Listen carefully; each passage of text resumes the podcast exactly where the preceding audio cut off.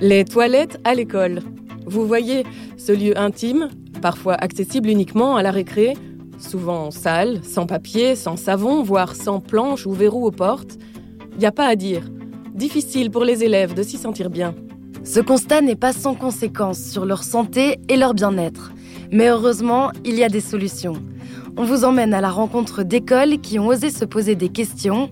Elles ont décidé de ne plus tourner autour du pot et ont demandé de l'aide pour faire des toilettes un lieu accueillant, adapté et respecté de tous pour que le petit coin redevienne un lieu d'aisance. Souvent à l'école, on parle des toilettes quand la situation devient vraiment problématique. On dénonce les problèmes, on cherche des responsables, et les élèves sont souvent pointés du doigt. Après, on a tendance à baisser les bras ou à tomber dans une sorte de fatalisme, en se disant que ça a toujours été comme ça, qu'on a tous déjà fait l'expérience de toilettes désagréables et que ce n'est pas la fin du monde. Tout au long de cette série, on a rencontré des écoles qui ont réussi à faire face aux problèmes, même si le chemin n'a pas été sans obstacles. Briser les tabous, trouver les bonnes idées adaptées à la réalité de chaque école, trouver ensuite les financements pour développer les projets choisis et puis toute l'organisation à mettre en place. Dans ce dernier épisode, on s'inspire de l'expérience du lycée intégral Roger Lallemand, une école secondaire de Saint-Gilles à Bruxelles. On l'appellera l'IRL, c'est comme ça que tout le monde nomme l'école là-bas, et puis c'est vachement plus court. La grande force de l'IRL, c'est le conseil de l'école, dans lequel les élèves prennent part démocratiquement aux décisions. Chaque semaine, avec les professeurs, ils se réunissent pour parler des différents projets qu'ils veulent développer pour améliorer la vie de l'école. En 2021, ils ont redécoré leurs toilettes en s'inspirant d'artistes célèbres, grâce à l'aide de Ne tournons pas autour du pot. Aujourd'hui, le conseil de l'école avec le directeur Tanguy Pinksteren ont décidé de relancer le projet de façon autonome. Je m'appelle Eva. Moi, c'est Stéphanie. Vous écoutez Water Cosette, le podcast pour repenser les toilettes à l'école.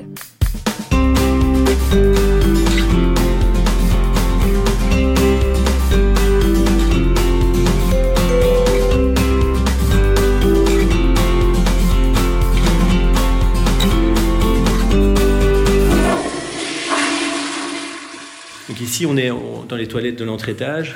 Euh, donc il y en a comme ça, euh, ici, donc 4. Il y en a 4, 4 fois 3, il y en a 12 en tout. Il y a des, des portes chaque fois qui ont été décorées, euh, peintes par des élèves. On voit clairement que euh, ça donne un peu plus de, de vie, c'est des couleurs assez vives. Et alors, euh, à l'intérieur, donc ça c'est la porte d'entrée, mais à l'intérieur, euh, les cabines ont été peintes, les portes des cabines ont été peintes de la même façon, donc vraiment le même type de dessin. C'est vraiment l'argent qu'on a eu avec ce projet Ne tournons pas autour du pot qui nous a permis d'acheter la peinture et le bois pour, pour faire ces travaux. Le déclic pour se lancer dans ce projet de décoration des toilettes est venu du conseil de l'école, le COLIRL. C'est là aussi que chacun a d'abord pu remettre en question ses responsabilités et puis proposer des solutions pour améliorer l'état des toilettes. Ilona, qui fait partie du conseil de l'école, a porté la voix des élèves de son GR, son groupe de référence, et leurs revendications ont été entendues par Tanguy Pinksteren, le directeur. Dans le, projet, il y a d'abord eu une phase un peu d'analyse comme ça. Donc il y a un sondage qui a été fait dans l'école euh, par les élèves, pour les élèves, disons. Et, euh, là, les, constats, c'était justement euh, les types de dégradation qui étaient faits dans les toilettes et, euh, comment on pourrait éviter ça. Et donc c'est comme ça que le, fait de décorer les toilettes euh, avec les élèves, l'idée, c'était vraiment que le, les autres élèves de l'école puissent, puissent, les respecter après. Les constats sur le manque de papier ou de savon, le, les, les, problèmes de nettoyage, ça, ils sont faits régulièrement par les élèves. Alors au conseil de l'école, on en parle régulièrement. Parfois, on invite le personnel d'entretien. Mais je crois que ce qui, ce qui importe, même avant de, s'intéresser vraiment au matériel ou aux conditions matérielles et tout ça, c'est que les élèves aient au moins un endroit où, exprimer ça. Parce que dans beaucoup d'écoles, les élèves disent ça, mais enfin, ils se le disent en, entre eux, mais il n'y a pas toujours d'espace de, parole et de, décision aussi pour, euh, pour s'emparer de ces projets. Donc c'est souvent alors un prof, une prof qui fait ça avec une classe. Mais ici, l'avantage, c'est qu'on a un conseil de l'école qui fonctionne assez bien. Chacun a son GR, sa classe dans laquelle euh, il se rend tous les jours. Ilona, élève et membre du COLIRL. Et euh, du coup, le délégué va euh, porter la voix de tous les élèves de son GR. Et du coup, c'est toujours du GR que, que naissent les propositions, que ce soit des problématiques dans l'école ou euh, des, des, idées de projet. C'est dans le but que du coup, le délégué va transmettre l'information et elle va être traitée au COLIRL. Le COLIRL, le conseil du LIRL. Depuis pas longtemps, on a mis en place le système de garant. Et du coup, si on a une proposition qui, qui est en train de se travailler au COLIRL, euh, pour être sûr qu'elle aboutisse à quelque chose, il faut que quelqu'un, il ne doit pas spécialement s'impliquer dans le projet, mais être sûr que les personnes qui s'en chargent s'en chargent jusqu'au bout.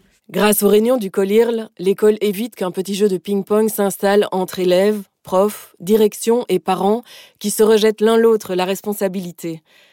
Ce conseil est aussi un endroit d'expression où l'on tente de dépasser le tabou.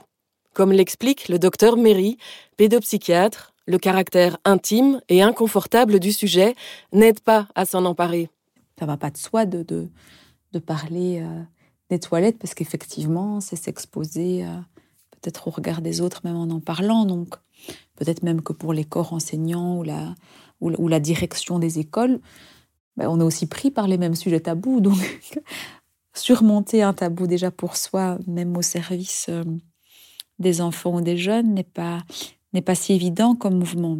Même l'envisager pour, pour des élèves ou pour des jeunes, nécessairement, ça renvoie à la question pour nous-mêmes. Ce qui fonctionne bien à l'IRL, c'est que pour parler des toilettes, les élèves se réunissent en plus petits comités, des groupes plus intimes qui permettent de dépasser le tabou ou la gêne liée au sujet.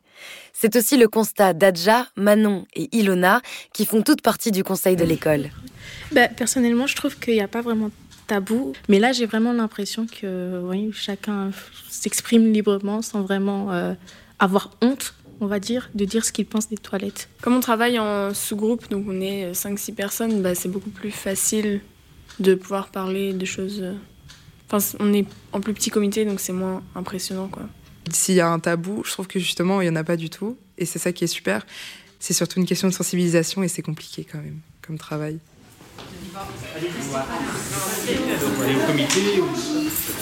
C'est d'organiser des comités sur le meeting, ça prend difficilement. Donc voilà, ici on est au quatrième étage, donc euh, là normalement il n'y a pas d'élèves. C'est l'étage des sixièmes, mais ils sont en voyage vers les.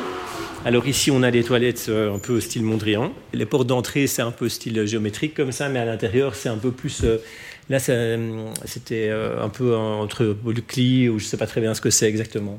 Quand on a, fait ce projet il y a deux ans, on avait mis aussi des affiches euh, de prévention. Maintenant, on a fait autre chose. Il y a un atelier Harry Révolte, ils ont, ils ont mis deux affiches.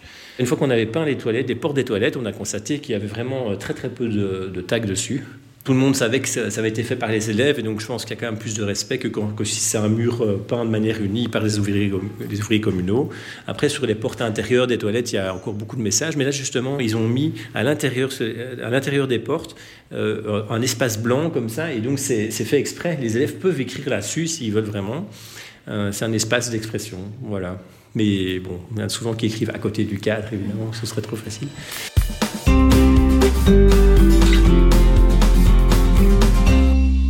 De manière générale, un frein énorme pour les écoles, c'est celui du financement. Quand on prend en compte la vétusté des bâtiments, le fait que certains soient classés, et puis les autres coûts liés à la gestion de l'école, même avec la bonne volonté de tout le monde, c'est l'argent qui fait défaut. Souvenez-vous, c'est ce que nous expliquait Éric Simon dans le premier épisode. Il est directeur d'une école d'enseignement secondaire spécialisée à Châtelet. Ça a coûté quand même, euh, je vais dire, 12 500 euros à la louche euh, pour l'école sur fonds propres, mais c'était une nécessité, c'était une des priorités. Pendant des années, l'idée de rénover les toilettes n'a pas été euh, n'a pas été mise sur la table et n'a pas été sélectionnée entre guillemets parce que ben, on doit se mettre des priorités. Donc, euh, je sais que les toilettes sont, importantes, donc c'est pour ça qu'on a fait l'effort. Mais il faut aussi vous rendre compte qu'on doit acheter des machines pour les ateliers, etc., pour les enfants acquérir les compétences et être en adéquation avec le marché du travail. Donc pour les directions, c'est toujours euh, cornélien comme choix de dire ben, on investit là plutôt que là. Pas facile. Lise Maskens, la médecin scolaire qu'on avait rencontrée dans le premier épisode, l'expliquait, je cite, La santé à l'école est de manière générale sous-financée. Les centres PMS et médecins scolaires n'ont pas beaucoup de moyens pour faire de la sensibilisation dans leur établissement. Heureusement, dans le fonctionnement de certaines écoles, ne tournons pas autour du pot a permis de donner une première impulsion. C'est aussi le cas à l'IRL. Leur premier projet a donné la mesure de l'importance d'une bonne coordination entre toutes les parties. L'expérience a aussi permis de sensibiliser la commune, qui est le pouvoir organisateur de l'école. En tout cas, le, fait de participer au projet là, Ne tournons pas autour du pot, ça nous avait donné un apport quand même de matériel. Mais le, oui, le seul souci, c'est un frein plutôt un peu au, au, niveau des procédures, c'est que en fait, euh, ces, ces genres de projets, c'est toujours sur, pour des années scolaires. Et nous, c'est une école communale. Les budgets, c'est par année civile. Et donc, on doit justifier des frais pour avant 30 juin. Enfin, maintenant, c'est début juillet. Mais en fait, le temps qu'on mette le projet en place, déjà, c'est déjà sur l'année scolaire suivante. Euh, ça ne facilite pas les choses, disons. tout a été décalé en plus avec le, avec le Covid. On a, on a justifié les frais, mais longtemps après. Et ça a été assez problématique finalement, on a décidé de ne pas, refaire d'appel à projet, de s'emparer de ce type de problématique avec le conseil de l'école. Et alors d'avoir un système de, garantes ou de, garants qui vont porter le projet, élèves et euh, membres de l'équipe éducative. Euh, et, alors on leur demande un suivi régulier, donc souvent on leur demande s'il y a des avancées. Améliorer les toilettes d'une école, ça prend du temps, évidemment. Ça passe souvent par imaginer le projet et faire un sondage, définir un budget pour le matériel, attendre les devis pour les éventuels travaux. Et parfois, c'est la communication entre toutes les parties au sein de l'école qui ajoute de la lenteur au processus. Euh, il y a eu du coup une élève qui en avait parlé à sa référente de GR, donc euh, la prof qui se charge de son GR. Manon, élève et membre du COLIRL. Qui s'était portée volontaire pour euh, accompagner cet atelier et en fait, on n'a jamais eu de nouvelles et apparemment elle ne le serait pas. Du coup, il y a eu des des gros problèmes euh, de malentendus, de communication. Enfin, c'est un peu flou à ce niveau-là. Donc le projet s'est toujours pas lancé alors qu'on en parle depuis le début de l'année. Normalement, il y a un atelier qui, doit être prévu, mais c'est vrai que ça, a pris plusieurs mois. Euh. Donc en fait, maintenant, donc cette référente-là, euh, qui est prof de sciences sociales, on a parlé, on a fait un appel à toute l'équipe et donc il y a une prof d'art plastique qui, s'est montrée intéressée aussi. Donc à deux, elles vont animer un atelier normalement en mai, enfin fin mai, quoi, ça démarre après les vacances de printemps. Mais bon, en tout cas, il y a un groupe d'ateliers qui va travailler là-dessus. Ça, ça, semble assez clair. Et après, ce sera sans doute pas suffisant. Il faudrait que ça, ça se poursuive l'année prochaine. Puis, il y a l'autre aspect du projet, c'est les messages de sensibilisation, parce que ça, on doit encore y travailler avec le conseil de l'école. En résumé, le, problème, c'était d'assurer la continuité entre ces projets parce que les, personnes qui les accompagnaient, euh, élèves et profs, sont, sont plus là ou, sont passés à autre chose. Donc ça, c'est une grosse, difficulté. Donc là, on a remis la machine en, branle et enfin, maintenant, ça redémarre. Mais maintenant, on voit que du côté des élèves, il y a, une grande motivation à avancer sur ces, ces sujets-là et qu'ils ne vont pas lâcher l'affaire. Je me suis déjà dit, pour certains projets, euh, même pas ceux dans lesquels je suis impliquée, je veux dire, même les travaux, euh, c'est quand même assez dommage de dire ne sera pas là pour euh, l'aboutissement du projet. Mais c'est beau de se dire que on fait ça pour euh, les années à venir et que du coup, euh, on, peut être content de la contribution qu'on a amenée au projet du LIRL.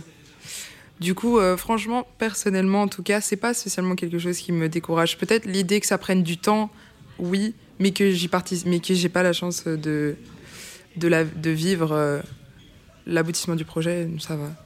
Moi, je dirais que le fait de participer au collier, c'est vraiment bénéfique. Oui, je peux apporter mon petit plus, je peux apporter mes petites modifications pour permettre l'évolution de l'école. Et puis, ça reste un projet qui apporte plein d'apprentissage pour les élèves et pour les profs aussi. Sanaya, une élève de l'Athénée Royal Fernand Blum, nous confiait dans l'épisode 3 que ça lui avait permis d'améliorer son leadership et ça lui avait donné confiance en elle.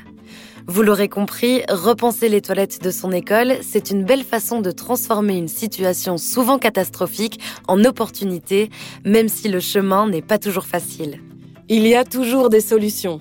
Dans les écoles rencontrées, élèves, profs, personnel d'entretien et direction ont mené ensemble des projets de A à Z. Ils ont refait la déco, imaginé des affiches, créé des expos, organisé des ateliers, tout ça dans le but d'améliorer la santé et le bien-être des élèves. La grande leçon aussi, c'est que se soucier de la problématique des toilettes à l'école permet d'aborder ensemble plein de sujets de société. La santé, bien sûr, mais aussi l'intimité et la place du corps, le vivre ensemble, le tabou des règles, l'écologie et la démocratie. C'est un sujet sans fin.